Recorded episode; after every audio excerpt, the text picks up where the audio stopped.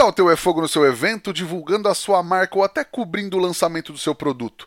Chama a gente no efogopodcast.gmail.com para trocar uma ideia e achar a melhor forma de transformar o seu evento ou o seu produto em conteúdo.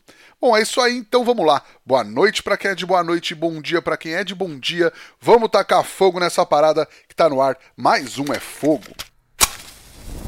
Este episódio do É Fogo Podcast é um oferecimento da Kings Barbecue, Carvão IP e Bebê Quero. Prestigie os nossos apoiadores. Somos apaixonados pelo fogo, apaixonados pelo desafio de domar o fogo e usá-lo como aliado. Eu sou o Rodrigo Peters e é essa paixão e respeito que trazemos para o É Fogo, um podcast de entrevistas onde o churrasco é tratado como hobby, mercado e paixão. Ela é zootecnista, consultora, especialista em ciência da carne e há anos vem diversificando a sua atuação. Ela que está à frente do Instagram Carne Consciência e vem ajudando profissionais do agro a construírem sua autoridade no digital. Paula Martino, seja muito bem-vinda ao É Fogo, Paula. Ei, Rodrigo, obrigada pela, pelo convite. Estou muito feliz de estar aqui falando com você. Legal, obrigado você por ter topado, por estar aqui para a gente bater esse papo com a galera que ouve o podcast. Valeu, Rodrigo. Valeu, pessoal que está ouvindo a gente aí. Legal. Paula, normalmente é, eu faço essa primeira introdução, né? Falo alguma coisa sobre as pessoas, mas para quem não te conhece, como você se apresenta? Eu me apresento como uma profissional que é, descobriu no universo da carne é, um propósito de vida, uma, uma forma de trabalhar que me fez que me fez crescer como pessoa, na verdade, sabe? É, eu sei que é muito clichê falar isso, parece clichê, na verdade, mas assim, é, o fato de eu me descobrir uma pessoa que gosta muito de ensinar é, sobre os assuntos que eu venho aprendendo e venho dominando ao longo do tempo, me fez, me fez é, me, me, sentir assim uma pessoa útil, sabe? Uma pessoa que pode contribuir com alguma coisa. Quando eu comecei minha carreira, é, logo que eu me formei, comecei a trabalhar, eu me enxergava uma profissional que trabalhava, que queria alcançar o sucesso e receber um salário no final do mês. E ao longo do tempo, conforme eu fui amadurecendo, especialmente depois que eu fui mãe, sabe?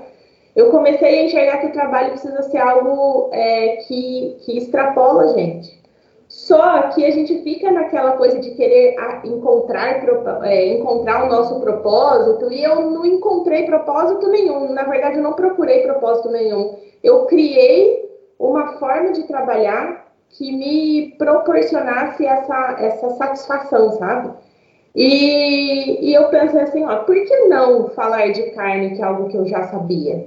E comecei de uma maneira assim tão despretensiosa, sem sem planejamento grandioso nenhum, é, pensei em fazer alguma coisa assim só que me desse satisfação, sabe? Onde eu pudesse me expressar, onde eu pudesse falar mais sobre aquilo que eu acreditava ser o certo, que eu acredito ser o certo.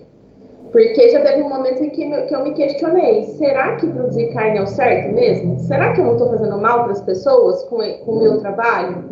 E com o tempo, o fato de eu me expressar e de falar sobre carne na internet me fez ver que não, que eu estava seguindo o caminho certo mesmo e que eu estava contribuindo não só ensinando pra, sobre carne para as pessoas que queriam aprender sobre carne, mas também ampliando a, a voz, né, junto com vários outros profissionais, da importância de se consumir e de se produzir carne. Então, é, eu me apresento como uma pessoa assim que, que ama o trabalho que faz, assim, profundamente. Ah, muito legal, muito legal, Paula. E aí, voltando lá atrás, quais tuas primeiras lembranças, de repente, da tua área, que é da pecuária ou do agro? Assim, você tinha é, envolvimento na infância, na adolescência, na, no desenvolvimento como, como pessoa? Não, na minha família ninguém, ninguém é do agro, ninguém mesmo, assim. É, meu pai sempre trabalhou em indústria, minha mãe é contadora, na minha família tem médico, tem psicólogo, tem advogado, tem farmacêutico, ninguém trabalha no agro.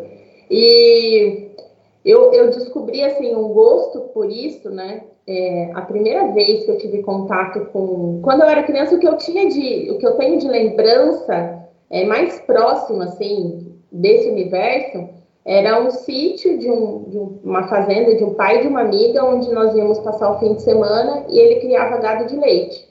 E eu me lembrei da gente se divertir muito, da gente brincar entre os animais, andar a cavalo. Foi lá que eu tive contato, esse contato maior com a natureza, mas era algo muito esporádico.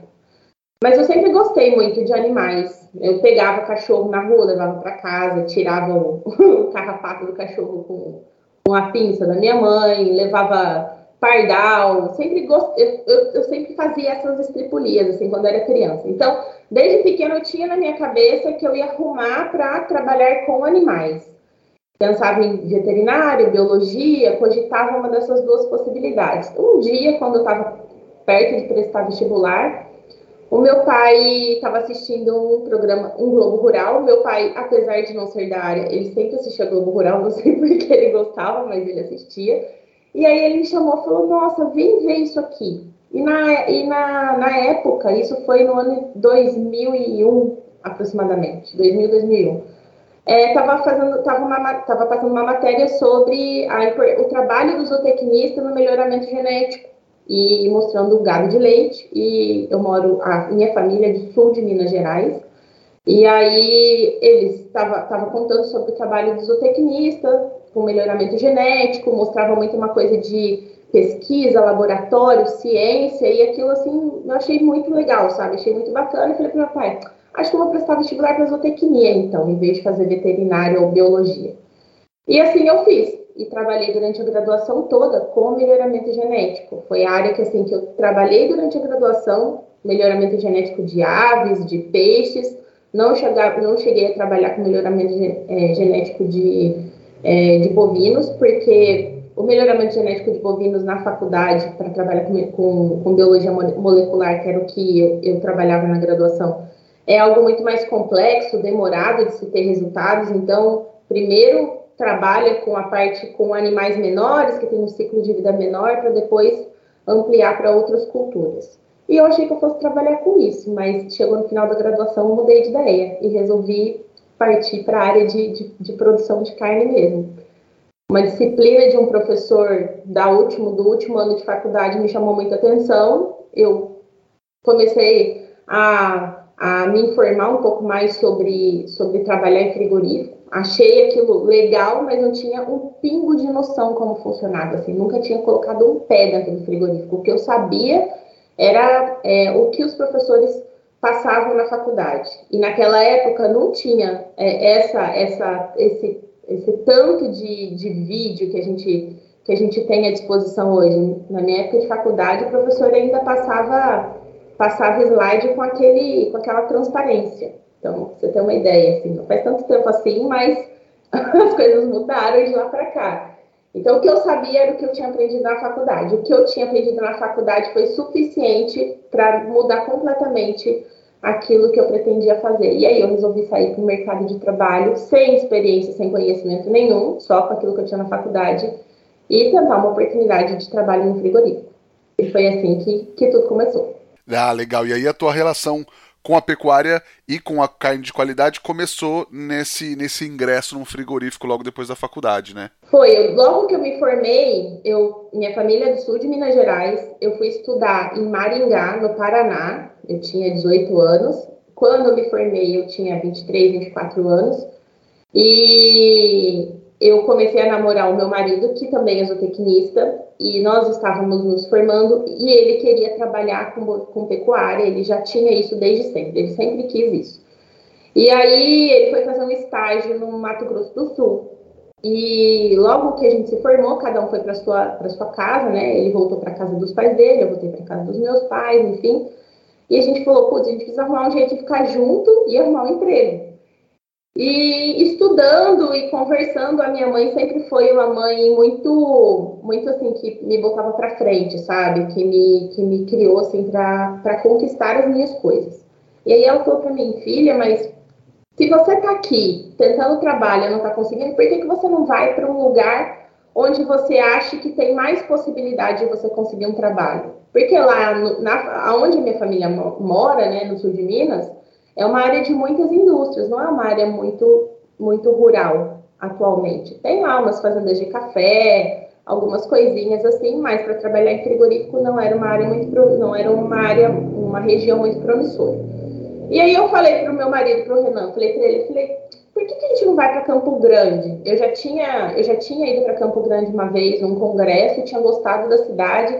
E eu pensei assim, putz, lá tem muitas fazendas, tem muitas empresas que são voltadas ao agronegócio e tem frigorífico também. Na época estava construindo o Bertim lá, que hoje é a unidade 2 da JBS, que é a maior planta frigorífica da América, da América do Sul.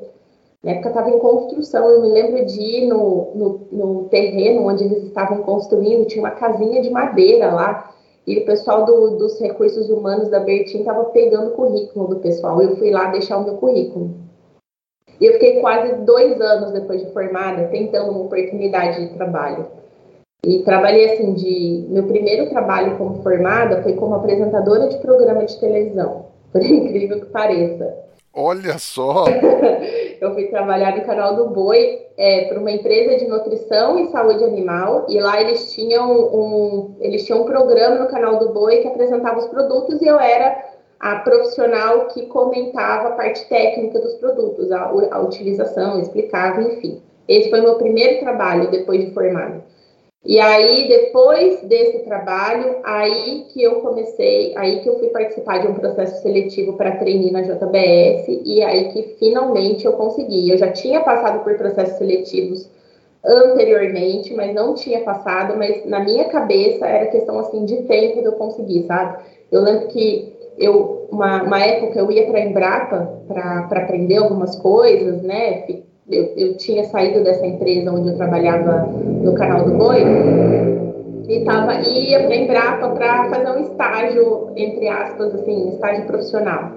E aí, lá em Campo Grande, a Embrapa, é, para você ir para a Embrapa, você passa em cima de um viaduto. E mais ou menos que debaixo do viaduto fica uma das plantas da JBS. E eu lembro que eu passava de ônibus para ir para Embrapa e eu olhava o frigorífico e ficava imaginando como seria lá dentro. E eu olhava o frigorífico e ficava me imaginando trabalhando lá dentro, que eu ia conseguir aquele trabalho, que eu ia trabalhar dentro do frigorífico. Se pode, uma menina que nunca tinha pisado no frigorífico na vida, é, ficava imaginando de trabalhar no frigorífico. Assim, essa era tipo era algo que não saía da minha cabeça, sabe? E aí eu passei por um processo seletivo pela segunda vez lá na JBS. E quando eu fui participar do processo seletivo, eu sempre falo para a galera que me segue no Instagram que depois de ter participado de várias entrevistas, eu, eu entendi que eu precisava me preparar para a entrevista. E que as pessoas não iam me contratar por eu ter muita experiência, por eu ter conhecimento, porque a partir do momento que eles chamam um recém-formado para uma entrevista, as pessoas já estão cientes de que você não tem uma, uma expertise gigantesca, você está começando sua carreira. Então, eles vão avaliar outras coisas, vão avaliar muito mais as suas soft skills, que é as habilidades comportamentais, do que necessariamente as habilidades relacionadas à, à, parte, à parte técnica. Sim, e dificilmente a galera que sai da faculdade já tem essas habilidades tão desenvolvidas, né? É, e, e assim, e, e, na verdade até as habilidades comportamentais a gente ainda é muito imaturo, né? Eu, pelo menos, era muito imaturo, né? Não posso falar por todo mundo, posso falar por mim, mas eu era muito imatura. Até eu entender que eu precisava ter uma postura diferente, foi, foi um tempo, sabe? A gente acha que não é, né? A gente vai achando que não é imaturo, mas a maioria também não dá para generalizar, mas a maioria é um pouco, né? É, assim, hoje, hoje eu sei que eu era muito imatura, eu me achava a última bolacha do pacote, mas não era, não era de jeito nenhum, não era nem a primeira bolacha do pacote. E aí eu, eu, eu estudei para ir bem na entrevista. Então, eu, eu comecei a ler livro de liderança, lido, livro de. Eu, eu lembro que eu li aquele livro Monge Executivo, sabe? Faz tanto tempo isso. Li aquele livro, li vários livros de liderança, de postura. É, eu lembro que eu comprei um livrinho do, do Max Geringer sobre como, como se preparar, o que responder durante a entrevista. Escrevia textos e textos sobre a minha vida, assim, para perguntar assim: ó, se eles me perguntarem isso, eu vou responder isso. Se eles me perguntarem isso, eu vou responder isso. Bom, resumindo a história, eu foi graças a essa preparação, eu fui passando pelas etapas do processo seletivo e comecei a trabalhar na JBS. E aí entrei de treino na JBS. E foi, foi nessa fase, assim, que, que aí eu comecei, assim, a minha vida profissional na área da carne de fato. Então, me formei em 2006 e comecei a trabalhar na indústria da carne no final de 2008. Foram é, quase dois anos depois de formada que isso aconteceu. Legal, e foi lá que você se, se apaixonou por esse tema da carne de qualidade e da qualidade da carne em si. Foi. Uma das coisas legais, assim, que, que aconteceram foi que na época que eu fui treinar, é, a gente tinha que passar em todos os setores da indústria. E naquela época a JBS estava reestruturando o processo de contratação de, do, dos supervisores. Então, eles tinham um quadro de supervisores de produção que era o pessoal bem antigo, que tinha começado a vida no frigorífico desde pequeno, tinha começado a vida como, sei lá, auxiliar de produção, tinha crescido e virado supervisor. E a JBS estava é, começando a crescer muito naquela época, comprar várias plantas no Brasil. Ainda era JBS limitada, não era sociedade anônima, anônima ainda naquela época, então, mas estava num processo de crescimento grande e eles estavam reestruturando a equipe de supervisores de todas as unidades. Então, eu fui da segunda turma de trainees, então eles estavam contratando profissionais recém-formados treinando esses profissionais para que eles assumissem a supervisão, a supervisão de produção. E aí, nessa época, os bons profissionais para eles, os bons trainees, eram aquelas pessoas que não tinham medo de trabalho, que, que, que tinha hora para entrar e não tinha hora para sair, e que topava é, aprender de tudo.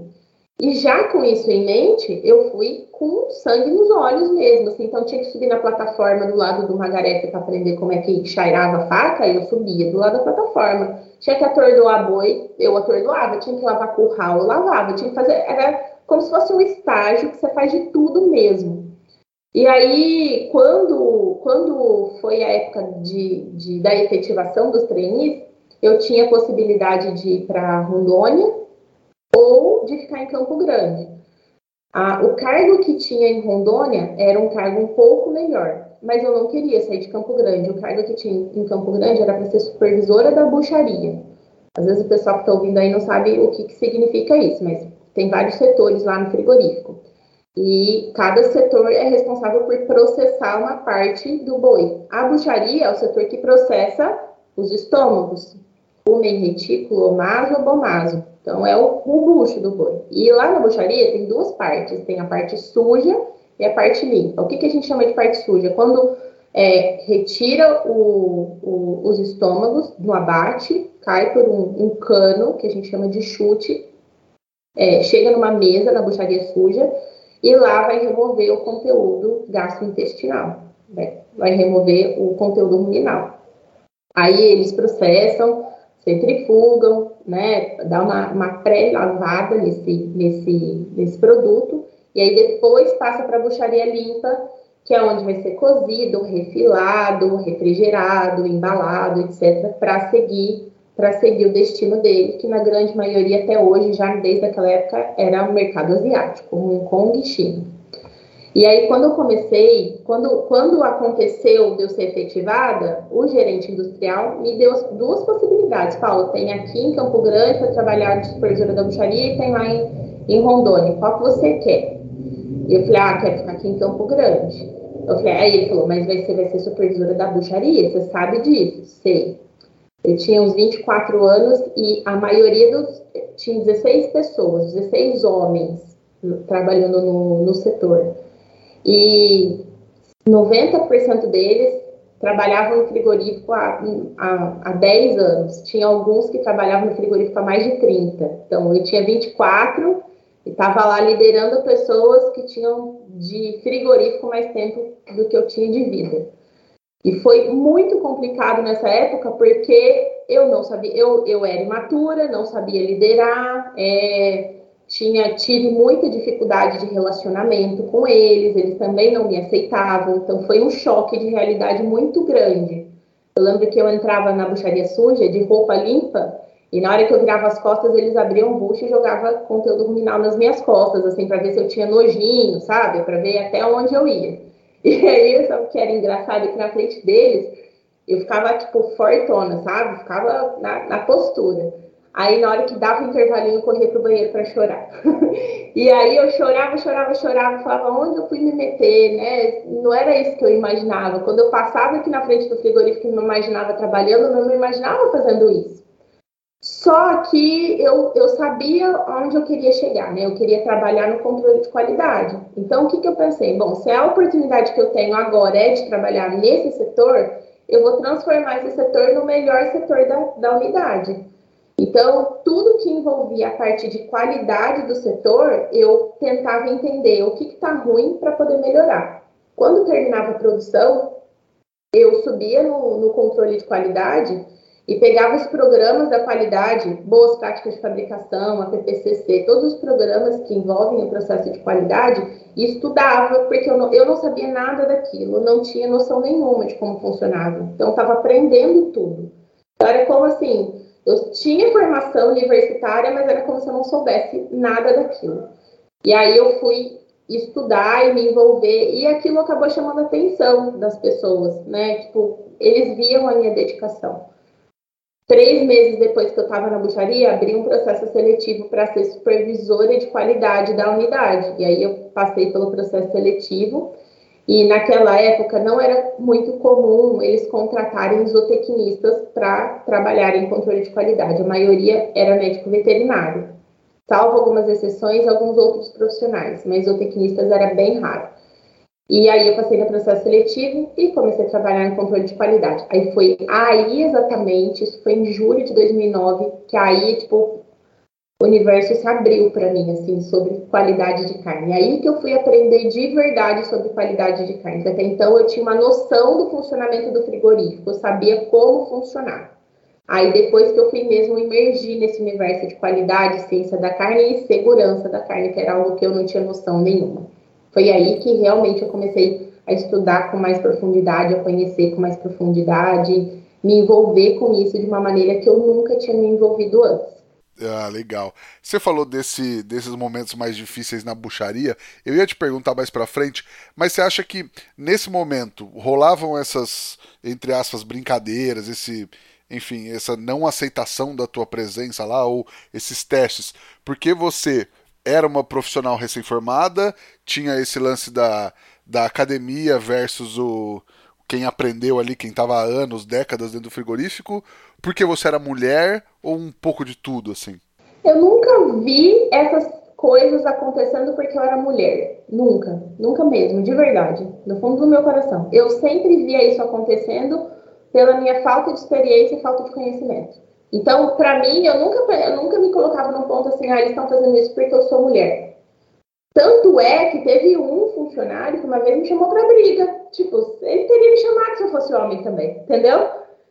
E aí, e eu acho que era muito por causa da minha falta de, de maturidade. É, eu estava começando, teve todo aquele choque cultural, porque o antigo supervisor era um, um, uma pessoa muito querida lá, então a equipe gostava muito do supervisor antigo, então aí chegou uma pessoa que é, e, e, os antigos supervisores do frigorífico, eles tinham muito uma função assim, eles lideravam, mas eles colocavam muito a mão na massa, eles faziam o papel de um funcionário também.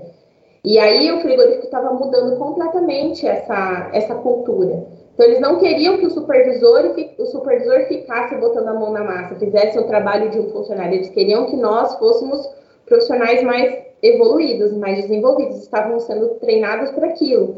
Então, aí chegou uma mulher que nunca tinha, uma menina que nunca tinha trabalhado frigorífico na vida, que nunca tinha liderado na vida, não tinha conhecimento nenhum daquilo para mandar ele, neles, entre aspas. Então, foi um choque grande.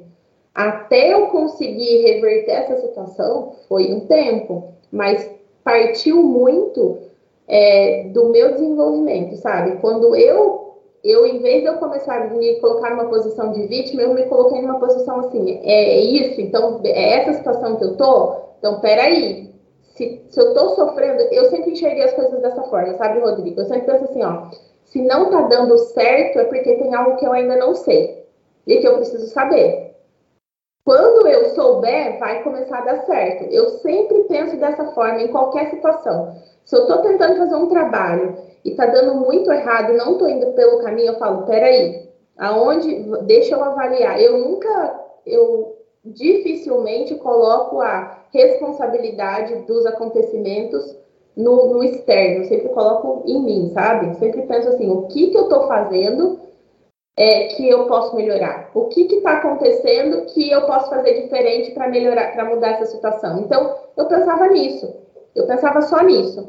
Se não está dando certo, se eles não estão me aceitando, o que, que eu tenho que fazer para eles começarem a me enxergar como líder? O que, que eu tenho que fazer para eles me, respe me respeitarem? Então, eu, eu buscava me olhar muito, sabe? É, foi um processo muito sofrido para mim, de, de, de, de desenvolvimento de maturidade mas foi essencial, sabe? Eu vejo, eu vejo aquela época assim como sofrida, mas essencial. Então foi, foi uma época assim onde o que eu não tinha desenvolvido de maturidade antes na vida adulta, porque para mim faculdade foi puro oba-oba. Eu me diverti muito na faculdade, assim. Não foi foi bom, mas não foi, sabe? Talvez se eu tivesse tido um pouquinho mais de responsabilidade na faculdade, eu não tinha sofrido tanto no começo da carreira. Mas foi a oportunidade que eu tive de, de assim, ó, a vida adulta chegou, agora eu preciso resolver esse problema e estamos aqui, não era isso que você queria, agora assume, assume a bronca. Foi, foi, foi isso. Legal, legal. E aí, nesse momento, você se especializou em qualidade de carne, e aí chegou um momento que você enxergou nisso uma oportunidade de criar um conteúdo para sair dessa bolha profissional? É, na verdade foi assim. É, eu, o meu pai sempre falava para mim, sempre falava para mim assim, ó, que ele sempre teve um sonho de abrir alguma coisa ligado com comida, que ele falava assim, ah, por mais que o país esteja em crise, as pessoas não, nunca vão deixar de comer. Então ele sempre teve um sonho de abrir um negócio de comida, sei lá, um restaurante, alguma coisa assim. Mas até ele teve um bar uma época quando eu era bem pequena, mas não foi para frente assim. E meu pai, ele trabalhava em indústria. Então assim, um, o fato de eu ter trabalhado em controle de qualidade na indústria frigorífica também veio um pouco da, do meu pai, sabe? Que ele era, ele trabalhava em indústria de que fabricava vidro e ele desenhava o, ele projetava os, os fornos que, que faziam aquele vidro. E o meu pai era um cara assim muito ativo no trabalho. Ele sempre se dedicava bastante no trabalho. Então eu tinha essa, essa, essa imagem assim de um profissional de indústria. E aí, quando, quando eu, eu, eu comecei a trabalhar, e a gente tem aquele impasse, assim, né? A gente gosta do trabalho, mas quando nós somos funcionários de uma empresa, sempre vai viver aquelas situações, ah, se eu fosse chefe, eu não faria assim. Se eu fosse dono, eu não faria assim, né? Principalmente quando a gente está começando a carreira, a gente tem uns pensamentos meio então eu pensava assim, não, eu, eu quero ter um negócio meu, para eu mandar, para ser do meu jeito. E aí, quando foi no ano de 2011, eu decidi arriscar o meu primeiro negócio. E aí eu comprei uma franquia de açaí e para montar um quiosque no shopping. Na época, eu ia conciliar as duas coisas. Eu ia conciliar o trabalho no frigorífico e a franquia. Mas aí, quando a gente começou a, a, a desenvolver o, o, trabalho lá na franquia, estruturar a loja e tudo mais, eu me deparei com várias, várias questões que eu falei, putz, não vai dar, eu vou ter que pedir demissão do frigorífico e vou ter que tocar isso, porque eu estou investindo nesse projeto, eu vou ter que me dedicar a ele. E aí eu pedi demissão do frigorífico e do ano de 2011 e 2012 e 2013, começo de 2013, eu tive esse quiosque no shopping. E começou a dar muito errado, muito errado mesmo, assim, sabe? Não ia, não ia, não ia, não andava de jeito nenhum, só prejuízo, só prejuízo. E nesse meio tempo eu fiquei grávida. Minha filha estava para nascer e eu, uma dificuldade imensa de contratar pessoas para trabalhar no quiosque, é, de, de sair, do, de sair do, do, do trabalho e olhar o, olhar o aquilo com, com um olhar mais empreendedor. Então era aquela, eu era aquela dona de negócio que não saía do negócio, que trabalhava todo dia, que, que era bem mão na massa, sabe? E eu não tinha essa visão muito empreendedora. E aí minha filha estava para nascer, eu falei, cara, eu não, não vou conseguir um bebê pequeno e um negócio no shopping que funciona 365 dias do ano. E abre às 10 da manhã e fecha às 10 da noite. Como que eu vou fazer? Tipo, não conseguia conceber as duas coisas juntas, assim, além do negócio estar tá indo por água abaixo, sabe? É, eu já começando a ficar endividada.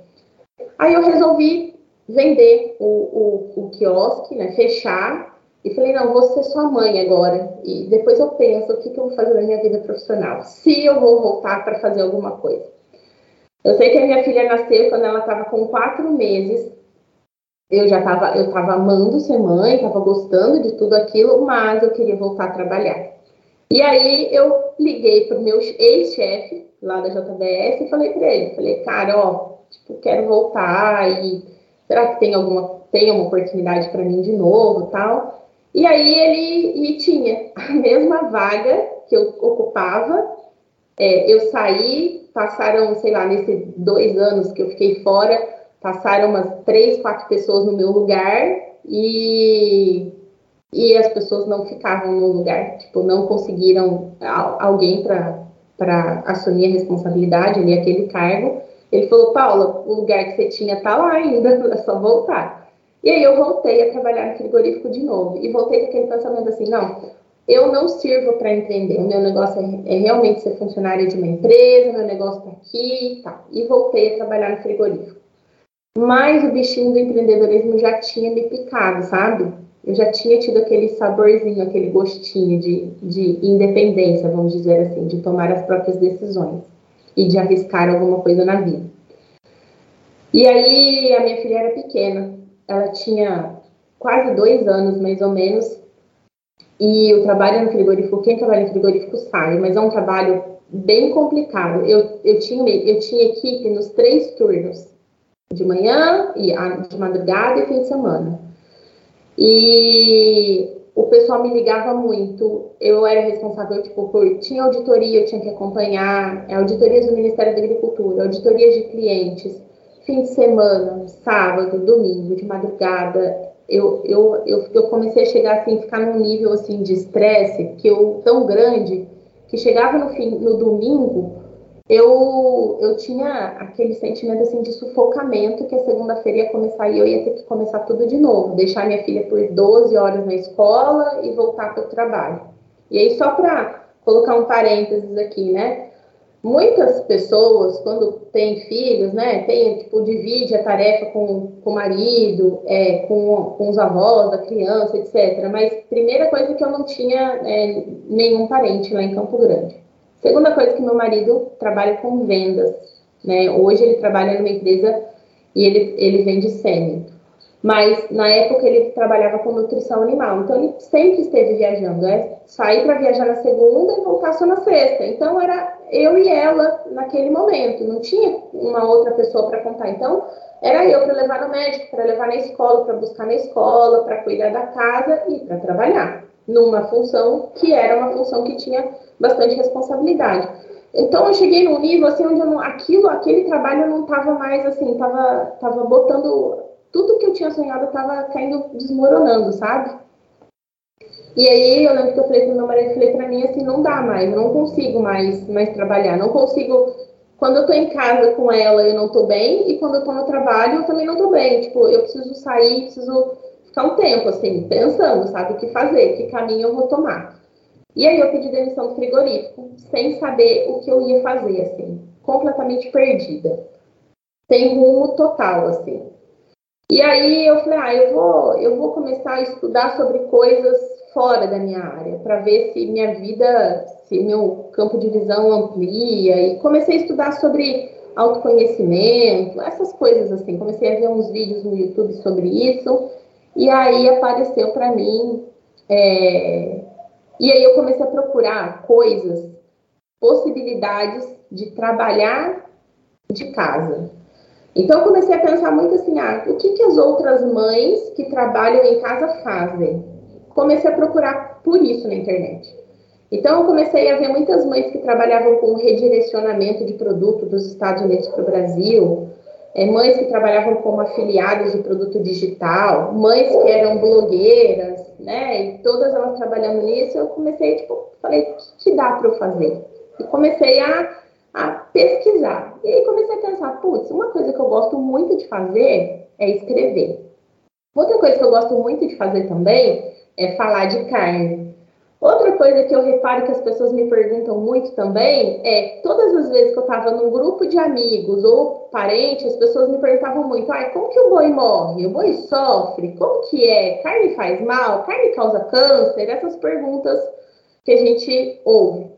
Eu pensava assim: putz, será que eu não posso criar um, um blog para escrever sobre isso? E na minha cabeça eu pensava assim: eu vou criar um blog, vou escrever sobre carne e vou estudar sobre, é, sobre ranqueamento de sites no Google para o meu blog ficar bem qualificado lá no Google e aí eu vou colocar aqueles patrocinados e é assim que eu vou monetizar o meu trabalho aqui. Só que logo que eu saí do frigorífico, é, é assim, ó, esse processo todo de eu pensar nisso levou quase um ano. Então, eu tô contando essa história em três minutos, mas isso, esse, toda essa, essa trajetória e chegar a essa conclusão foi um ano. Nesse processo de um ano, eu entrei no mestrado e comecei a fazer consultorias para uma empresa de rastreabilidade que prestava serviço para o Carrefour. E o Carrefour tinha uma marca de carnes na qual a JBS produzia. Então, eu, eu voltei a trabalhar na JBS, só que representando cliente da, um cliente da JBS, que era o Carrefour. Ah, legal. Eu ia para o frigorífico, acompanhava o processo de produção, abate, desossa, certificava aquele processo, mas eu só acompanhava a produção daquela linha. Então, não passava o dia todo no frigorífico. Então, eu tinha tempo para fazer todas as minhas responsabilidades familiares, ficar tranquila quanto a isso, fazer mestrado, é, fazer esse trabalho lá no, no frigorífico de novo e pensar nessa segunda possibilidade, que era como eu teria um trabalho que me remunerasse trabalhando é, 100% online. E aí, isso aí foi um processo de um ano até eu formatar o Carne Consciência, que foi justamente essa ideia de levar uma informação pertinente sobre produção e consumo de carne com base científica e que conscientizasse as pessoas acerca da produção e do consumo de carne. Legal. E aí foi aí que foi aí que, que tudo se formatou. Boa. E aí, que tipo de conteúdo que você fazia nesse começo, que o pessoal gostava? E quem que era o público? Com, com quem você falava no blog e no Instagram? Eu comecei o blog, foi em junho de 2000, maio, maio de 2016. E aí, assim, ó, eu formatei tudo sozinha, sabe? Tipo, ah, como fazer um site? Eu ia lá e pesquisava como fazer um site, como hospedar um site, como formatar. Tipo, fui fazendo tudo sozinho. E aí, o meu público naquela época era consumidores, de uma maneira geral. Então, eu escrevia muito sobre ah, como, como, manter, como, como, como identificar uma carne fresca, como escolher a melhor carne para o dia a dia, é, como descongelar, congelar carne. Eu falava muito disso, assim, sabe? Era hoje eu vejo que isso foi há sete anos atrás, parece que faz tanto tempo, mas de lá para cá, como os consumidores evoluíram nesse conhecimento, porque lá naquela época eu falava de coisas muito básicas mesmo, muito óbvias, que era óbvio para mim, mas para a maioria das pessoas não era. E aí depois eu fui migrar para o Instagram. Eu usava o Instagram exclusivamente para divulgar os artigos que eu escrevia no, no, blog. Eu escrevia dois textos por semana, era terça e quinta, terça e sexta, não lembro mais. E o resto da semana eu só fazia repost. Então eu fazia muito repost de coisa de churrasco, né? E aí a galera do churrasco começou a chegar muito pesado no Instagram, assim. Eu lembro que a gente que eu cheguei a 10 mil seguidores em coisa assim, tipo, sei lá, menos de dois meses a gente chegou a 10 mil seguidores, em três meses a gente já tinha 30 mil seguidores no Instagram. Foi assim, muito rápido, sabe, que cresceu, mas naquela época era muito mais fácil crescer no Instagram do que é hoje em dia. E, e aí eu comecei a. O site começou a, a ficar muito bem no Google, as pessoas começaram a me conhecer por causa do blog. E aí depois que eu fui começar a entender mais sobre produção de conteúdo no Instagram, e aí passei a utilizar o blog como um, backup de conteúdo do Instagram. Aí esse processo foi assim, mais ou menos um ano, mais ou menos, que aconteceu, sabe? De 2016 até 2017, onde eu fui usar o Instagram de uma maneira um pouco mais profissional é, e aí comecei a escrever mais textos e produzir conteúdos focados no Instagram. Aí que, que aí eu, eu fui fui ficar tipo mais mais conhecida mesmo, que as pessoas começaram a me conhecer mais. Legal. E aí, depois dessa, dessa etapa do blog, do Instagram, que você começou a criar cursos online também, né? Dentro da área da carne de qualidade? Foi. Então, aí, aí teve uma outra fase, né? De 2016 até quando eu criei meu primeiro curso online, que foi em outubro de 2018, que é um longo tempo, vai, dois anos. Eu demorei para monetizar o meu Instagram, demorei dois anos. Nesse tempo todo, várias coisas foram, foram acontecendo, assim, é, como eu tinha um trabalho secundário, eu não enxergava muito o Instagram como um trabalho mesmo, assim, eu queria monetizar, mas eu não sabia como fazer aquilo exatamente. Mas eu, como eu tinha consultoria, estava terminando o mestrado, eu meio que deixava aquilo, vamos dizer, em segundo plano, sabe? Quando eu terminei o mestrado, e aí eu falei, não, vou, vou botar esse negócio para rodar mesmo, vou tentar fazer isso. Aí que eu fui começar a estruturar a ideia de ter um curso online. E aí eu comecei, aí estruturei todo esse processo de, de ter um curso online, foi em outubro de 2018, que foi a primeira turma do curso da Fazenda Mesa. Naquela época, é, hoje em dia a gente grava, hoje, hoje, hoje em dia a gente lança curso, naquela época também era desse jeito lança curso, antes mesmo de você gravar todas as aulas, você já pensa qual é a transformação que o curso vai causar na pessoa, é, faz a venda e você vai entregando ao longo do tempo. Então, você não grava e depois vende. Eu fiz o contrário, porque eu não sabia como fazer. Então, eu gravei as aulas, eu fui no estúdio, gravei as aulas, porque era esse jeito que eu imaginava que deveria ser, sabe? Eu não fiz um MVP do curso, eu já fui investindo logo de cara, assim, o que eu, o que eu podia. E aí eu, eu gravei o curso, a gente lançou a primeira turma do curso, foi super bem, foi bem bacana, assim, o retorno, sabe, para quem não, nunca tinha feito nada, assim, a gente, a gente, a gente faturou bem naquela época e, e aí eu falei, putz, tem um negócio aqui, tem, tem uma, tem uma mina de ouro aqui, não não tão mina de ouro assim, mas tem um negócio aqui, tem, eu tenho possibilidade de trabalhar é, no digital. E aí comecei a realmente me aprofundar muito os estudos sobre, é, sobre produção de conteúdo pra, e, e, produção de infoprodutos. Aí realmente eu me aprofundei muito nesse processo, assim, sabe, de, de, de vender cursos e tudo mais. Mas para eu definitivamente viver do online, abandonar as consultorias de uma vez por todas e viver do online, foi assim um processo é, de 2018 até o começo desse ano. Então, até o final de 2020, eu trabalhava praticamente 100% e com consultorias e o, as vendas do curso online era bem secundário. Aí, no meio de 2020, mais ou menos, é, outubro de 2020, eu decidi sair do frigorífico completamente. Na época, eu morava em Ribeirão Preto e fazia consultoria para um frigorífico é, de Sertãozinho. Trabalhava, era uma consultoria, vamos dizer, eu era uma funcionária do frigorífico terceirizada, mas era como se fosse uma funcionária normal. Então, eu tinha que ir no frigorífico todo dia, tinha que estar lá acompanhando o processo todo dia. E mais uma vez eu falava assim, não, isso não é para mim, eu não, não quero estar todo dia aqui, eu quero prestar uma consultoria, venho, resolvo o problema e vou embora. Eu não quero é, participar de todos os processos, eu quero resolver os problemas e voltar lá para o meu, meu mundinho online, porque é isso que eu gosto de fazer, eu gosto de ensinar, eu gosto de estar no online, eu gosto de Instagram, eu adoro Instagram. Eu estou fazendo um, um, detox de Instagram esses dias e está sofrido para mim, mas estou fazendo. E, e aí eu parei completamente de atender em frigorífico, foi no comecinho desse ano. Foi o último atendimento que eu fiz, que ainda foi um, um atendimento remoto, e agora é 100% online, trabalho 100% online. E eu me apaixonei tanto por esse universo online, tanto, tanto, que além dos resultados que eu comecei a construir, isso começou a chamar a atenção das pessoas também, né? De perguntar sempre para mim, ah, Paula, quem é que produz o seu conteúdo? Quem é que gra... quem é que produz os seus cursos?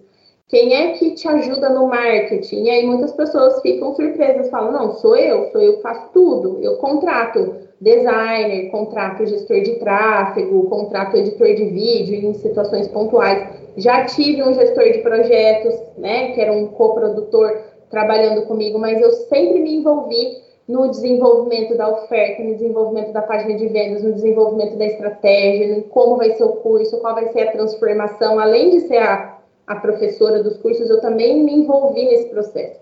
E o fato de eu me envolver nisso e de estudar bastante sobre produção de conteúdo, isso começou a chamar a atenção das pessoas. Então, o ano passado, em agosto do ano passado, eu me juntei com, com uma amiga, que é zootecnista também, e nós é, lançamos a Farm Marketing, que é uma empresa especializada em desenvolvimento de conteúdo e estratégia de redes sociais para agronegócio. E na Farm a gente atende esse universo online só para empresas do agronegócio. Então a gente tem fazendas, temos empresas de nutrição animal, empresas de semente, empresas de consultoria, empresas de tecnologia voltadas para agronegócio e a gente produz o conteúdo para essas, para essas empresas, sempre pensando num conteúdo assim autoral, autêntico, que você não vai achar numa busca no Google, sabe? Sempre trazendo é, o DNA da empresa pro juntar isso com, juntando isso com conteúdo técnico, mas transformando isso num conteúdo ultra autêntico, para justamente fazer com que as pessoas fiquem naquele, naquele Instagram e não vá simplesmente buscar em outro lugar. Legal. E não tinha nada focado no marketing do agro até o momento? Existem algumas empresas, por exemplo, uma das coisas que eu observei, que é muito claro assim para mim, é que Existem muitas empresas especializadas em marketing para agronegócio. Mas uma das coisas que eu, que eu sentia falta era que um publicitário, um profissional desse meio de marketing, eles, eles são especialistas no que eles fazem, eles têm um embasamento técnico nisso, assim, que é inquestionável. Mas eles não conhecem do agronegócio com a profundidade que a gente conhece. Então, o que, que eu enxergo? É muito mais fácil ensinar um zootecnista, um veterinário, um agrônomo sobre marketing do que ensinar um, um publicitário sobre vaca, sobre genética, sobre pasto, sobre ciência da carne, entendeu? Então, por exemplo, na minha equipe, nós somos é, em três zootecnistas e uma veterinária. E a gente estuda bastante sobre marketing para aprender qual é a melhor estratégia de produção de conteúdo para converter, para engajar, para vender, para crescer, para consolidar a marca, etc.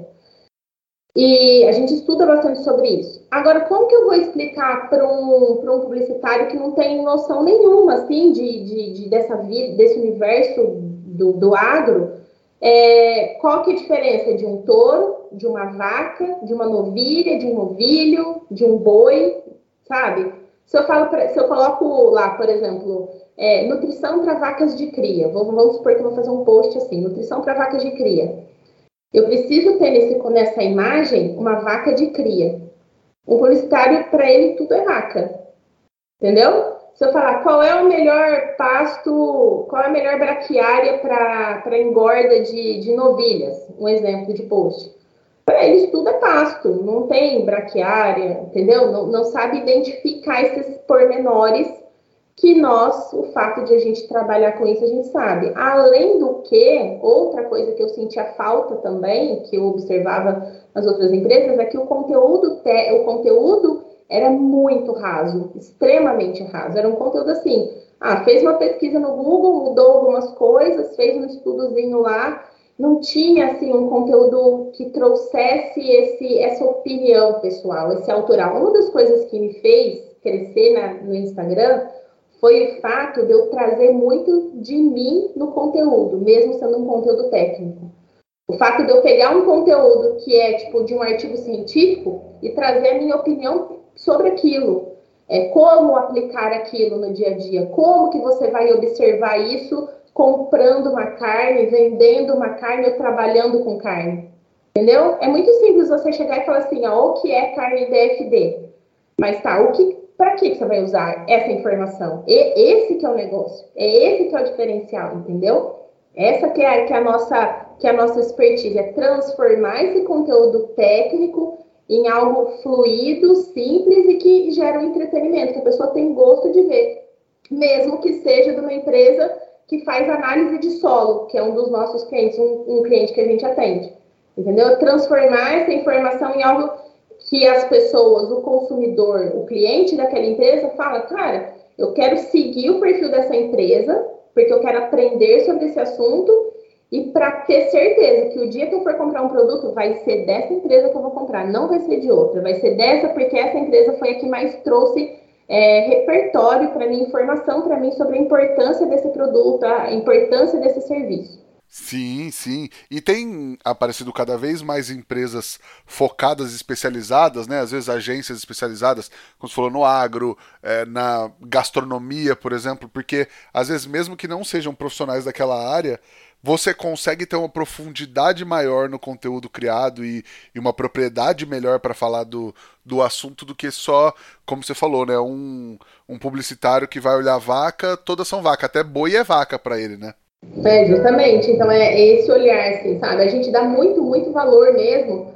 É, por exemplo, a gente fala muito, muito para os nossos clientes. As pessoas confundem o que é humanização de, de rede social e acham que humanização é você, tipo, falar até a cor da sua calcinha. E não, humanização é você trazer algo do bastidor daquela empresa ou daquela pessoa que aproxime e conecte com aquele, com aquela, com aquele público-alvo, né? E como que a gente faz isso? É um perfil de uma fazenda, certo? Como que a gente, é, como que a gente humaniza o perfil de uma fazenda? A gente humaniza como? Mostrando os procedimentos da fazenda. Então, o nosso, a gente trabalha com, a, com os nossos clientes como se fosse um time, nós somos um time mesmo. Então, eu tenho lá uma fazenda que é nosso cliente.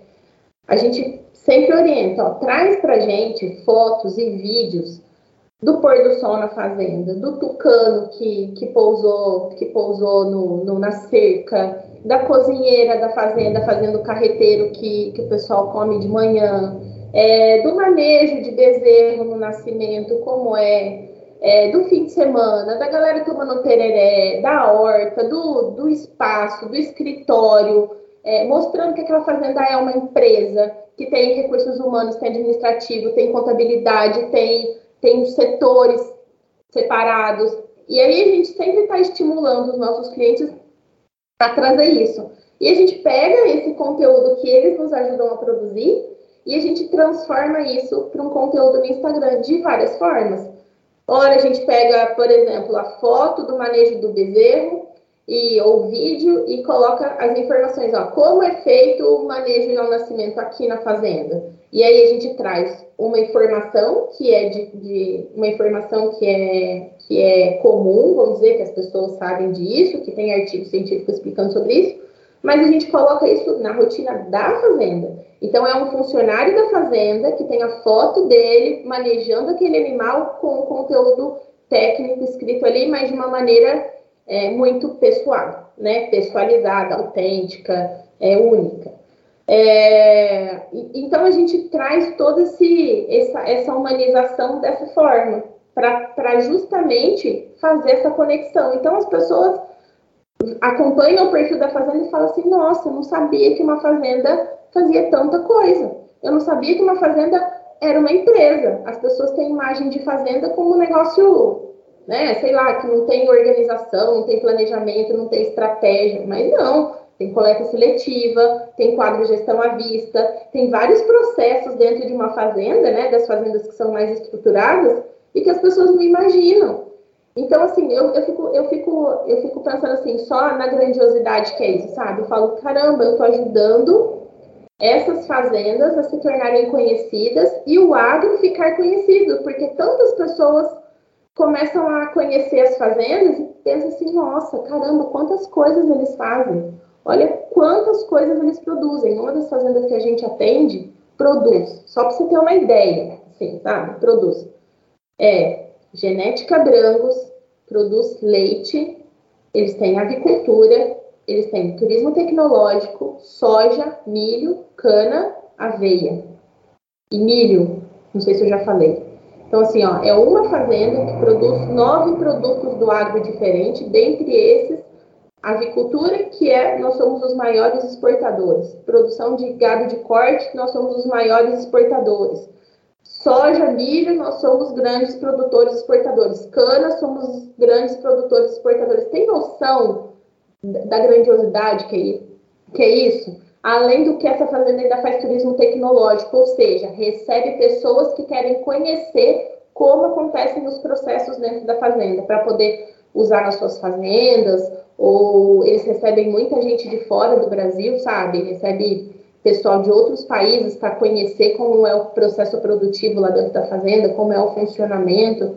As pessoas não têm noção disso. Quem vive no, nas capitais não tem noção, noção de como, como é isso. Eu fico só pensando assim, nossa, o meu trabalho, de alguma forma, eu sou zootecnista de escritório, sabe? Às vezes as pessoas é, diminuem essa, essa posição, mas eu falo, cara, eu estou fazendo um trabalho muito legal, eu vejo muito sentido no trabalho que eu faço, porque eu estou ajudando essas pessoas a terem voz na internet, essas empresas a terem voz, a transformar aquilo que elas fazem no dia a dia em algo em que um número gigantesco de pessoas pode ficar sabendo e pode conhecer mais. Claro, e muito legal você ter construído tudo isso, como você enfim, veio, veio contando pra gente, né? Eu ia te perguntar o seguinte: onde que você vê as principais oportunidades é, nesse mercado todo hoje em dia? Assim, ó, tem duas áreas que eu acho assim, para prof, profissionais, tem muita gente que me acompanha e tá, tipo, começando a carreira tal. É para profissional. Primeira coisa, eu vejo assim, ó, que agrônomos, veterinários zootecnistas, gastrônomos também, tá? Vou falar de gastrônomos também, porque eu sei que o pessoal que, que, que escuta o podcast também é dessa área, ou que trabalha na gastronomia, que entendem, que juntam esse conhecimento do agronegócio ou da gastronomia com o marketing, sabe? São profissionais diferenciados. Então, assim, profissionais, é, nosso mercado nessa área é muito, falta muita gente, muita gente mesmo que conheçam de marketing e vendas online. Então, se você tem agrônomos, veterinários, tecnistas, gastrônomos, profissionais do, do, do universo da, da, alimentação, que conhecem do universo digital, conseguem é, transformar isso num serviço, são profissionais que, que, vão dar, que vão dar muito bom assim, na carreira, sabe? Que vai, vai ter ótimos resultados. Essa é a primeira, primeira área. A segunda área que eu vejo mais para a galera do agronegócio, que tem também uma, um caminho a seguir, é a parte de mercado. Então, entender de funcionamento de mercado. É, é, como fala, de, de, de ED, de crescimento, de, de ciclo pecuário, é, entender de economia, sabe? Pessoal que trabalha no agronegócio, que entende de economia também, também são profissionais que, que se caminharem por essa área também vão, vão, vão ter ótimos resultados. Então, essas são as duas áreas que eu vejo que, que vai dar muito certo. Agora, pensando para o lado da gastronomia, assim, uma das coisas que eu, que eu sinto um pouco de falta é, é o simples ficar mais atraente, assim, sabe? Com, com, essa, com essa onda de gourmetização e fazer coisas diferentes, é o que eu acho muito legal, assim, as pessoas antes não, não sabiam, pensavam assim, ah, só faço churrasco se for de picanha. E eu vejo assim, ah, por que, que as pessoas gostam tanto da picanha? Não é só porque a picanha é uma delícia, mas é porque a picanha, mesmo se você for uma porcaria de um churrasqueiro, você, a picanha não, dificilmente ela vai ficar ruim, né? Agora, para você fazer um, outros cortes bons, você precisa ter um conhecimento maior. E não só conhecimento do preparo, mas da escolha da carne. Então a gente evoluiu muito, né? De quando eu comecei a falar de carne na internet para hoje, a gente evoluiu muito. Então os profissionais dessa área não são só mais churrasqueiros. Eles que, que vai lá e coloca papaina para poder amaciar a carne e falar que a carne está macia. Não, são profissionais que entendem ciência da carne, eles entendem do processo de cocção, é, eles entendem de produção animal, têm uma noção de como funciona a fisiologia do animal para ter é, deposição de gordura, entende de raça, de genética, né? Os profissionais de hoje em dia da gastronomia têm essa noção. Mas eu vejo que a área de. A, o dia a dia está um pouco descoberto, sabe? como, como você fazer uma boa carne no, no dia a dia, né, na rotina, é, como você fazer de uma maneira rápida, gostosa, saudável, barata, sabe? Eu acho que, o, sabe o óbvio que precisa ser bem feito, simples, bem feito? Então, todo mundo migrou muito para a gastronomia, para o churrasco, para o gourmet, e acabou esquecendo desse simples. Então, sei lá, se tivesse uma pessoa na internet ensinando sobre carne, sobre esse simples da carne, sobre esse dia a dia, me chamaria muita atenção, sabe? Ah, legal, legal, Paula. E aí, agora que você já sabe que vai caprichar na escolha da carne para trabalhar, vai usar também o melhor equipamento, né? Fala com a Kings Barbecue, o maior e melhor fabricante de pit smokers do país, para encontrar o melhor equipamento para sua casa e para o seu negócio, com extrema eficiência e qualidade. Chama a Kings, meu amigo, e fecha com certo. Deixa eu perguntar, qual que é aquela dica que você tivesse recebido lá atrás, você acha que teria feito toda a diferença para você? Só que essa baita dica que a Paula deu pra gente agora você só escuta lá no nosso grupo do Telegram, acessando o link t.me barra é fogo. Vai lá que tem um monte de conteúdo exclusivo, muita gente trocando ideia por lá, além dos conteúdos exclusivos do podcast. Paula, a gente chega então agora no Lenha na Fogueira, onde teoricamente a gente fala de polêmica aqui no podcast. Bora? Bora, vamos lá. Vamos lá. Qual que é a maior besteira que você já ouviu falarem sobre carne até hoje? Ai, gente, tanta coisa. Pode ser mais de uma também, pode ser mais de uma, se for, se for difícil de limitar. Eu vou escolher a, minha, a besteira. Assim, tem tantas besteiras, mas eu acho que assim, ó, a pior besteira, a besteira assim, que é mais contada de todas, de todas, é que o gado é responsável por, por acabar com a camada de ozônio. Essa, assim, acho que é a, a besteira mais contada e que, ó, eu sou uma mãe neurótica com isso, hein? Chega a apostila aqui, eu já começo a olhar, estão falando mal do agronegócio. Esses dias até levei um livro explicando sobre justamente sobre esse assunto para a professora de ciências da minha filha, que é um livro que fala, é um livro infantil da, da Ellen, que fala sobre, é, sobre, sobre a camada de ozônio e o papel dos bovinos nisso. Então, as pessoas precisam entender que o bovino não é um, um animal que está sozinho lá. ele está num, ele tá num ambiente. Nesse ambiente, tem água, tem pastagem, tem animais, tem árvores. Então, existe essa reciclagem de, de gás carbônico, de oxigênio, é um processo, é, é, um conjunto, né? Tem ali uma, um universo acontecendo.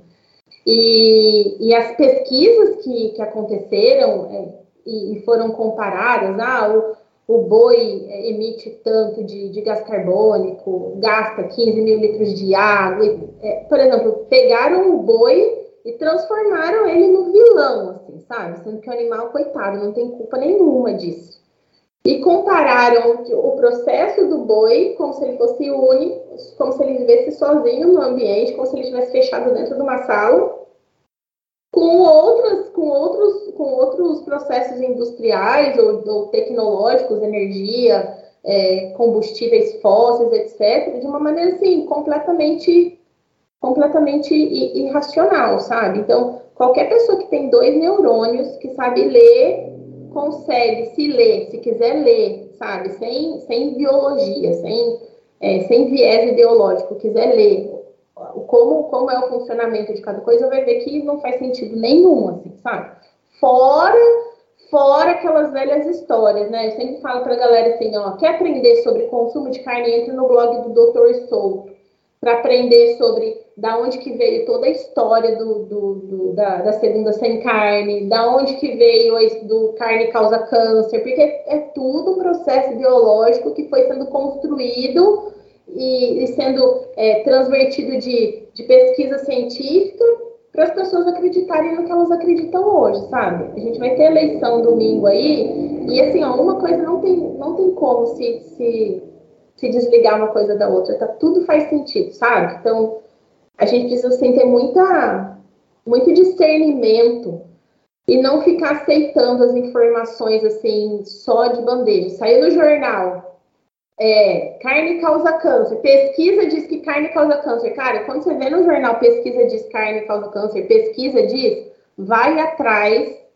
porque geralmente é uma pesquisa observacional, que não tem, não é o mais alto nível de evidência científica, não é uma evidência científica que a gente deve utilizar para nossa vida. É, sabe, é, é, assim, é realmente ir atrás da informação, não ser só um, um, um passivo, não, ser ativo nas informações, ser um agente de informação ativo.